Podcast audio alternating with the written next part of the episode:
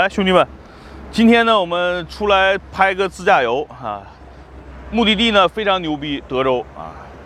之前大家一听我去德州，可能就是飞啊，飞漂漂洋过海去 Texas。现在这次呢，我们不用，我们就在山东省的德州市，马上就到了。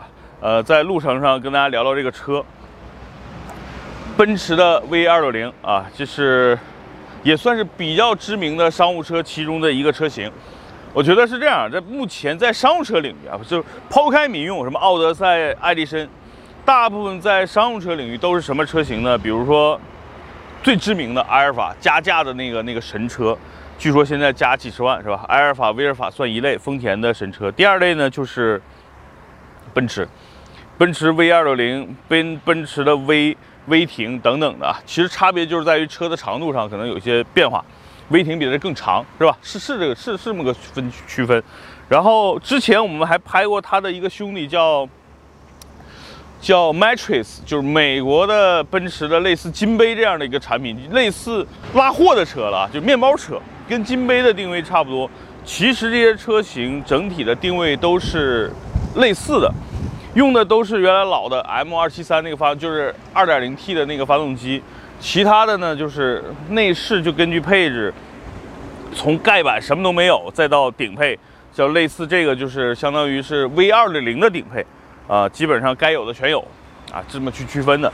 另外一类就是 G L 八了，大家最常见的就是你有的现在家用也在买 G L 八，有的就是商用，可能是 G L 八在整个商用市场上的这个所谓的，呃，占有率是最高的。那这个奔驰其实我自己总结呢，它跟刚才说的埃尔法也好，G L 八也好。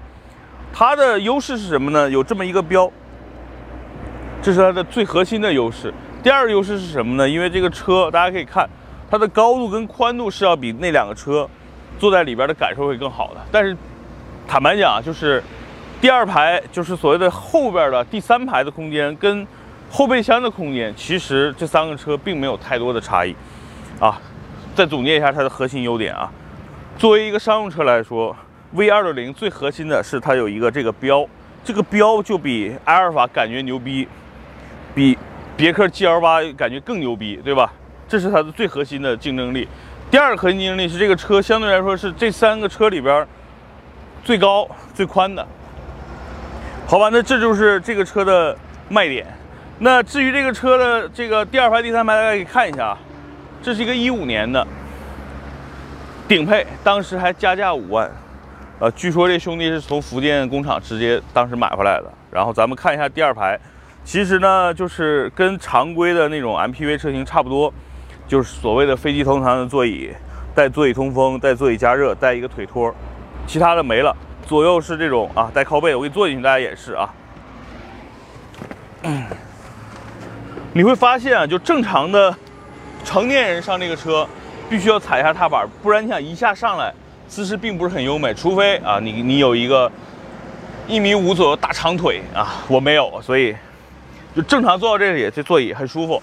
我这么宽的人啊，坐在这个座椅上，就跟我给大家做个比喻吧，比比高铁的二等座宽一点，跟高铁的一等座差不多，整体的配套跟一等座差不多，比一等座牛逼是人有座椅通风，有座椅加热。哈哈哈哈然后都是电动的调节，是原厂的。然后这个车呢，呃，司机并对司机并不是很友好，司机上面并没有天窗，啊，第二排、第三排上面各有一个天窗，所以这是这个车我觉得比较好的。然后，啊，原厂的小桌板，所以呢，在这儿办个工啊，吃碗泡面啊，不对，坐这个车谁吃泡面呀？哥，在这儿办个工啊，吃点饭啊，切个牛排，喝个红酒，大概是这么个意思。所以原厂状态下，其实我要我要说的是，整个就很多人买这个车都买最盖板，盖板便宜，然后自己去装修，自己去铺木地板，自己去装星空顶，因为没天窗嘛，它只能装星空顶。其实做出来的感觉吧，总是那种怪怪的，就是土不土、洋不洋的那种感觉。但是这个原厂的状态，我觉得是是我比较喜欢的，就是哎，你看所有的做工、所有的用料，就能够匹配这一个标啊，能够跟奔驰。接近啊，所以呢，我觉得原厂状态的这个车的高配我是比较喜欢的。然后电动门，是吧？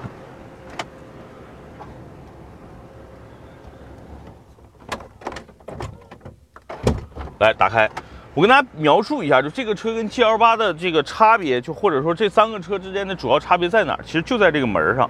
大家可以看这个车，我的坐姿跟副驾驶是挨着，就是我的我的左右两个座椅其实挨着挺近的。如果说来天琪上车，我给大家演示一下啊，就大家可以看两个成年人坐在后边，其实我们俩距离是挺近的。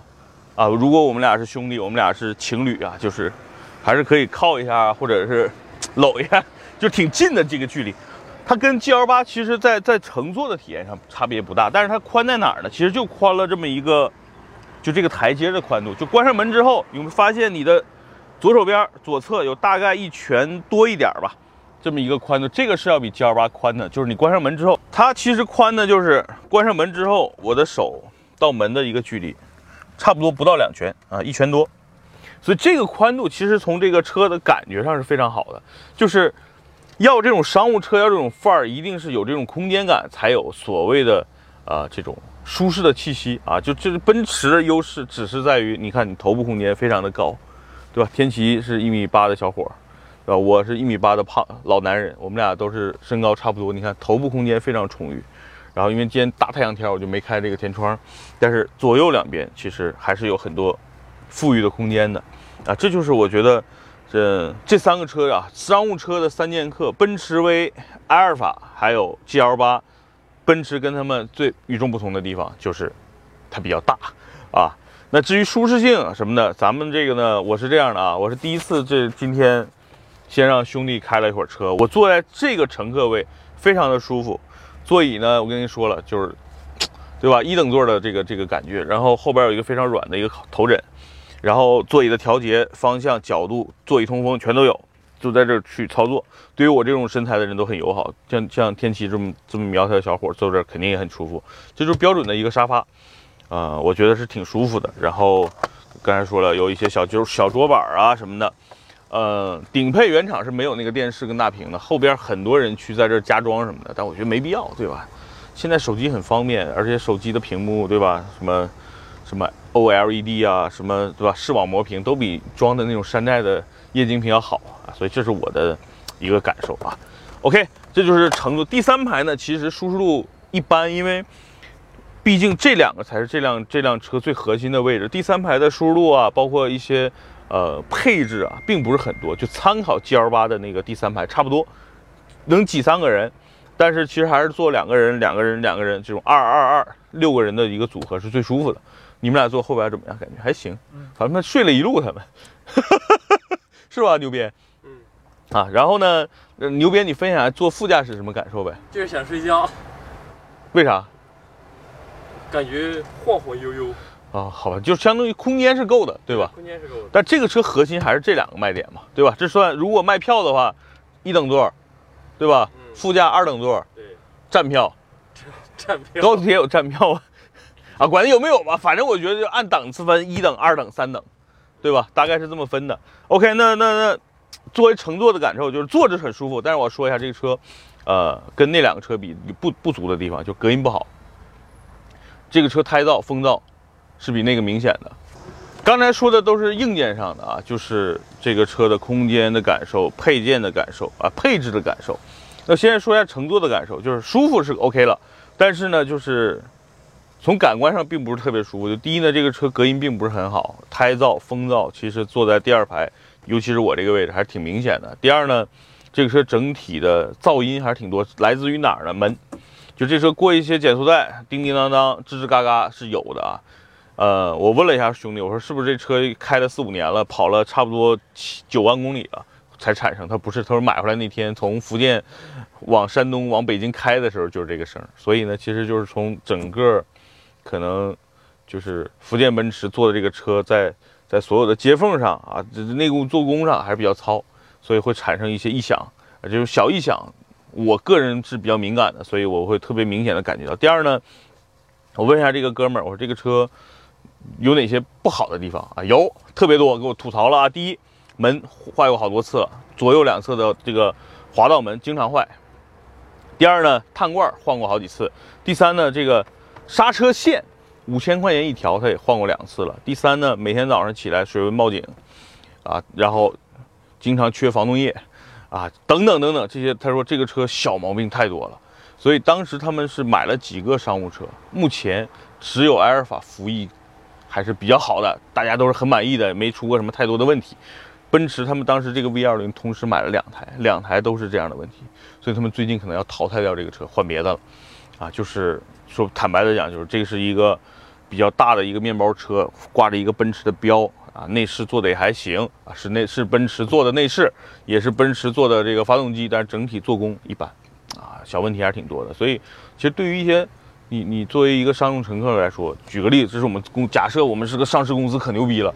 我是马云啊，我天天坐这个车，我肯定受不了啊，对不对？你各种异响，开着开着，水温报警了，还得去修车，这肯定对于无论是老板还是客户来说，都是不是特别友好的一个体验，对不对？所以，奔驰的商务车为什么这几年这个车不再加价，一直有优惠，而且二手车市场非常的便宜，保值率特别差，就是因为养护跟使用的这个可靠性上相对来说差一点，好吧？在其他的，我觉得啊，颜值、品牌、空间啊。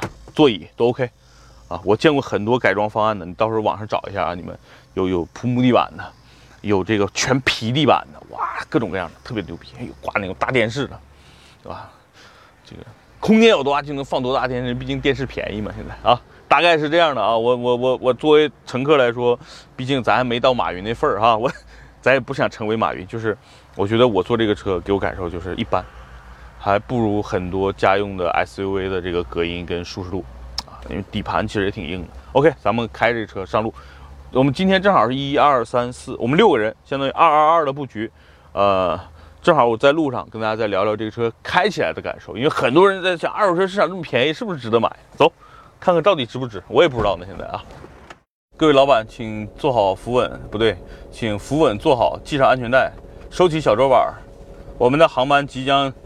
开跑，哈哈哈哈我现在是是司机了啊！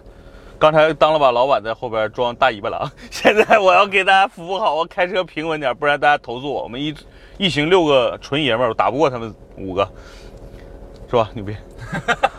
走了走了走了，就让人敬畏的品牌。所以其实开奔驰应该有仪式感，应该戴个手套。呃，说一下这个车的优点啊，就是座椅有座椅通风。我操，摁错了，加热了。啊，对，座椅通风。哎呀，舒服。就原厂的高配其实还是好的，就是我补一点，就是买车，如果你对配置要求比较高，尽量买原厂带你想要的配置，比如座椅通风这种，尽量用原厂的。我后来看过很多人自己加装的座椅通风，特别差，就相当于座椅底下放个电风扇，我去，你感受不好啊。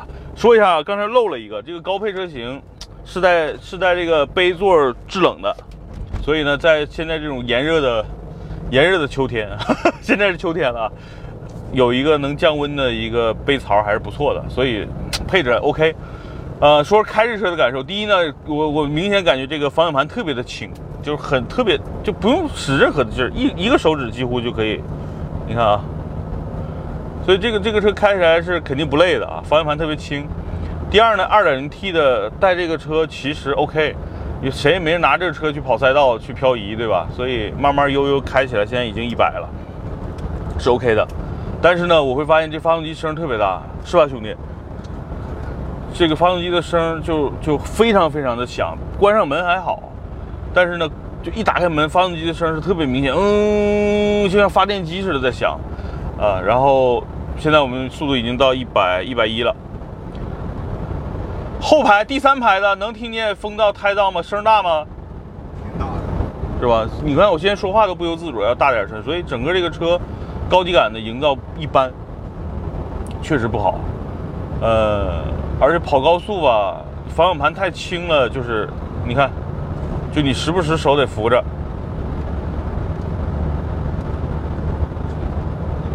油耗多少，兄弟？你这么开下来这个？十三吧，十二三。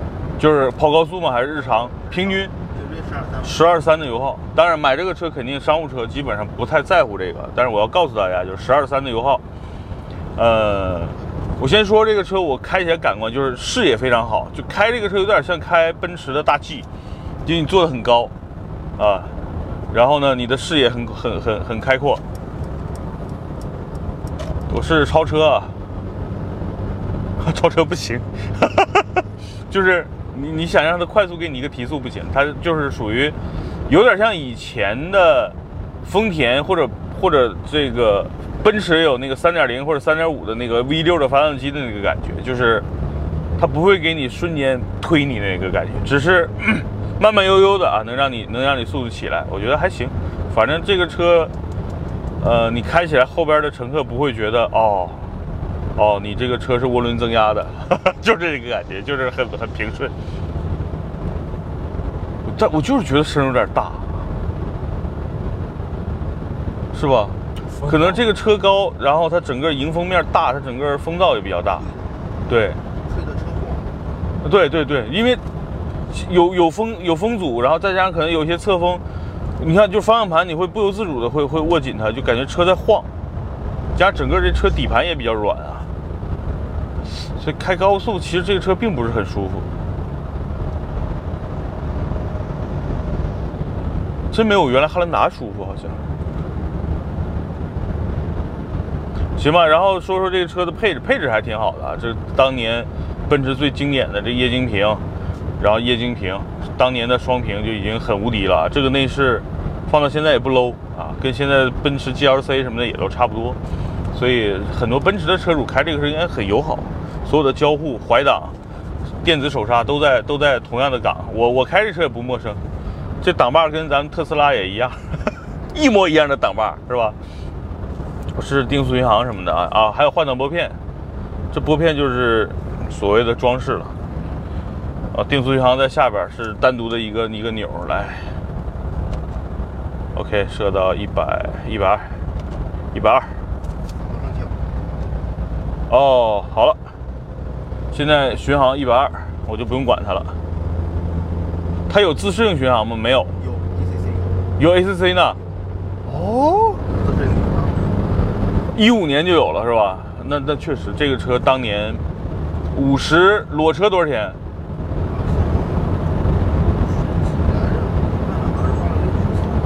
哦，办完快六十三、六十四了是吧？哇，这是我我我我我开过的。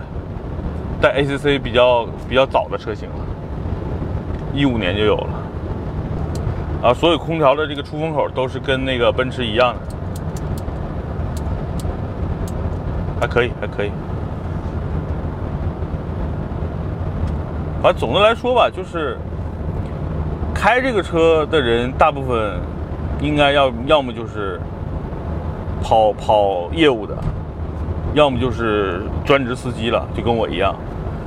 对吧？那大部分可能家庭用户买这个车的还是少，所以我给大家分享的就是这个车真的是跑长途，就是因为有点就，就是因为它这个方向盘太轻了，会感觉有点飘，不稳重，风噪太大，噪音大，其他的都还好。这车都都修过什么？平时你给我说说。右边车门这滑塑块。多少钱一般你修？四 S 店报一万四千多块钱。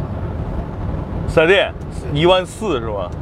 你们你都是四 S 店修吗？不是，外边修的。外边多少钱一般？七千七。啊，这是一个七千七啊。碳罐。碳罐是放后边的那个，就是。对，汽汽油就是那油箱那碳罐。啊。那个那忘了。那老坏吗？反正这修完了一年了吧，快又该换第二个了。哦。不太好。碳罐刹车线，刹车线也会坏是吧？对，四 S 店要一万一万一，然后外边修的话五千，就是一就是那个刹车那个电子那个线是吧？对，一个小模块嘛，往上一套的那个。还有一根线，应该是一组成。五千。呃。还有啥？防冻液你刚才说是？防冻液经常。总亏是吧？对，亏防冻液。然后水温现在是什么？经常预报。对，你按一下那个确定消下去没什么事儿，但是正常开。啊，就经常就，反正所谓的这几天吧，故障码呗。对，刚开始的话，你打着车跑这么十多分钟就能下去。哦。所以，所以最近你们是准备把这车卖了是吧？天天修，天天修，天天修。不省心。哎，那你们的埃尔法没事儿。埃尔法没事。啊，所以为什么埃尔法加价呢？说白了也是奔驰不争气。按理说这车做的，我感觉啊，就从各个方面。比丰田品牌大，空间比埃尔法大，对吧？配置也比埃尔法基本上呃差不多啊，顶配的比个埃尔法的配置上差不多，那你怎么可能？人家加价三十万，这个还还优惠呢，现在，所以还是本身啊，打铁还得自身硬，它不太硬，或者是硬不起来。哎呀，加上我自己对奔驰品牌可能确实不是特别特别喜欢，所以就今天开这个车坐挺舒服的啊，坦白讲坐着很舒服，开这个车真的感觉心里怪怪的。就是风噪太大了，而外边没风。你们你拍一下外边树来，你让大家看一下外边的树是是没有什么变化的，对吧？嗯，你会感觉外边刮着几级大风这种感觉。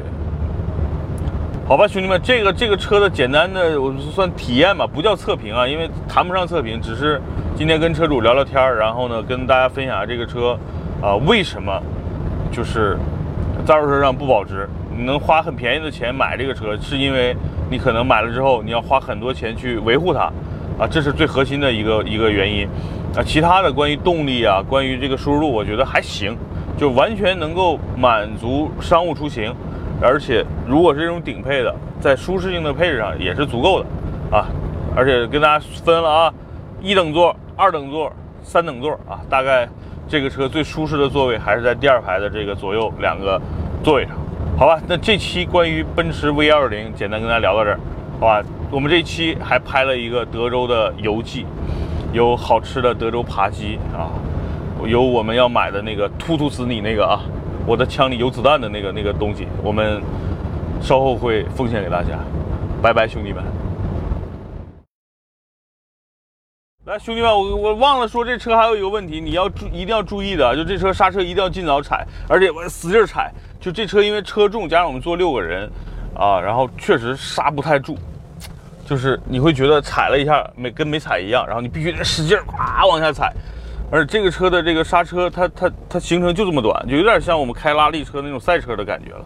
所以所以啊，真的开这个车提前刹车，速度别太快，然后一脚踩踩到底，哎，停住了。哎呀，我现在开了有十几分钟，二十分钟吧，后背都湿了，还好裤子没湿。